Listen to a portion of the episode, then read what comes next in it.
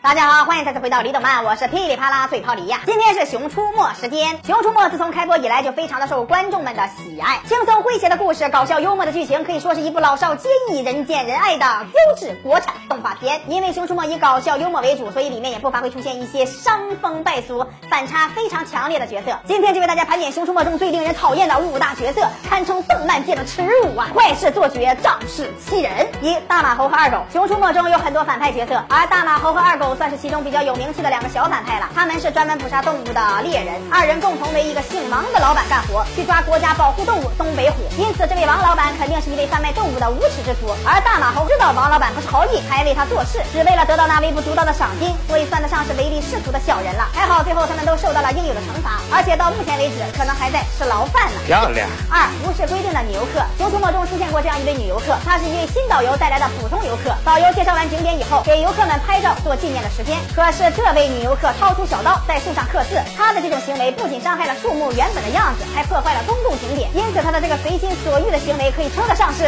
一等下流。三不守规定的导游，熊出没中还出现了一位不守规定的导游，他带着一群游客随意践踏草坪，完全不理会那些正在成长的花花草草，可以说是一点文明都不讲。更何况花丛中还有禁止踩踏的牌子。可是这位导游不管不顾，带着游客们在草丛中踩来踩去，真该让三藏法师来教训一下他们。乱扔的会污染环境，砸到小朋友怎么办？就算砸到小朋友，砸到花花草草也不好吗？一等下流。